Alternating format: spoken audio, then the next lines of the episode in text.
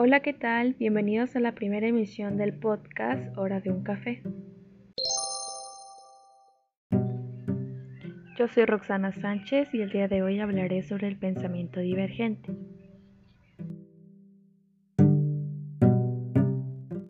Todos poseemos diferentes tipos de pensamiento. Es algo que nos distingue de otras especies y estoy segura que en más de una ocasión has puesto en práctica el pensamiento divergente, con mayor o menor soltura, claro. Pero esto no solo depende de nuestras capacidades innatas, sino de lo que hacemos para trabajarlo y cómo lo aplicamos en nuestra vida diaria. En esta sesión describiré cómo es pensar de manera divergente, exponiendo las bases de este pensamiento. Ok, bueno, para empezar, ¿qué es el pensamiento divergente?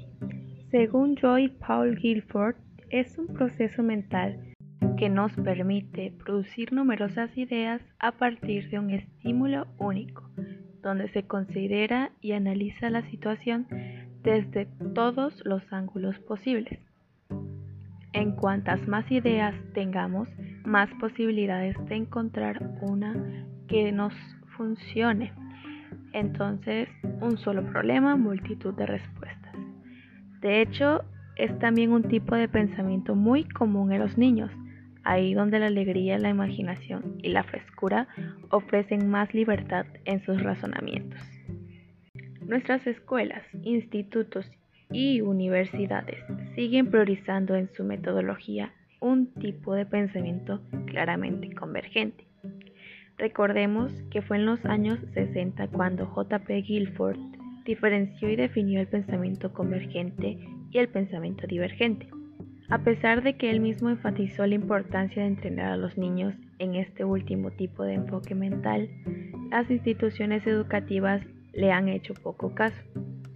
Si bien es cierto, el pensamiento convergente en muchas ocasiones es útil y necesario, admitamos que la vida real es compleja, dinámica e imprecisa, como para creer que nuestros problemas puedan tener una sola solución.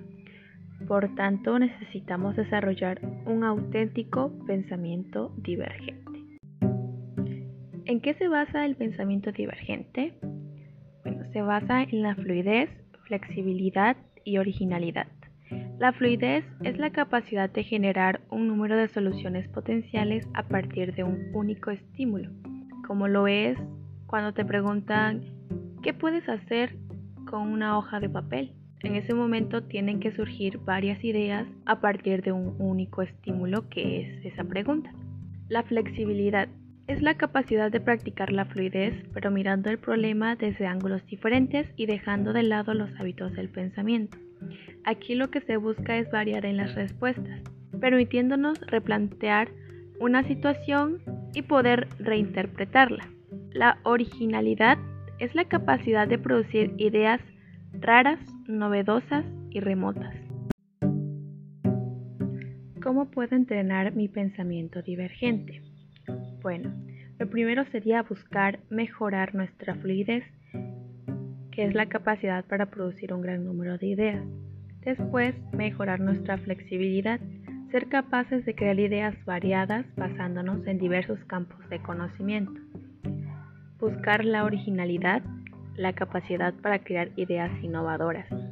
Y por último, mejorar nuestra elaboración.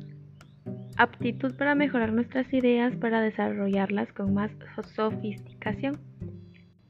Para poder mejorarlos, podemos hacer lo que son ejercicios de cinética, que es un término acuñado por el psicólogo William J. J. Gordon, que significa básicamente ser capaces de hallar uniones y relaciones entre conceptos, objetos e ideas que en apariencia no tienen unión alguna. Este ejercicio requiere de una alta actividad mental y lo podemos realizar a diario, eligiendo nosotros mismos los conceptos. Por ejemplo, ¿qué puedo hacer con un clip y un espejo? ¿Qué relación podría haber entre, entre un cubo negro y un loro? La técnica SCAMPER, S-C-A-M-P-E-R, es otra estrategia de desarrollo de ideas creativas elaborada por Bob Everly. Nos será muy útil para crear algo innovador y para entrenar nuestro pensamiento. Por ejemplo, pongamos por caso que debemos generar una idea para nuestro trabajo. Entonces nosotros tenemos esa idea y la tendremos que pasar por varios filtros. Entre ellos es sustituir algún elemento de esa idea por otro. Luego el segundo paso sería combinarlas todas. Luego adaptarlo. Después modificarlo. Luego sería darle otros usos. Ir eliminando alguna. Y por último hacer una reforma. ¿Qué pasaría si... Además es importante que si quiero mejorar mi pensamiento divergente, también mi estado de ánimo y el buen descanso van a tener una influencia significativa. El pensamiento divergente va a estar de la mano de la alegría, el optimismo y el bienestar interior.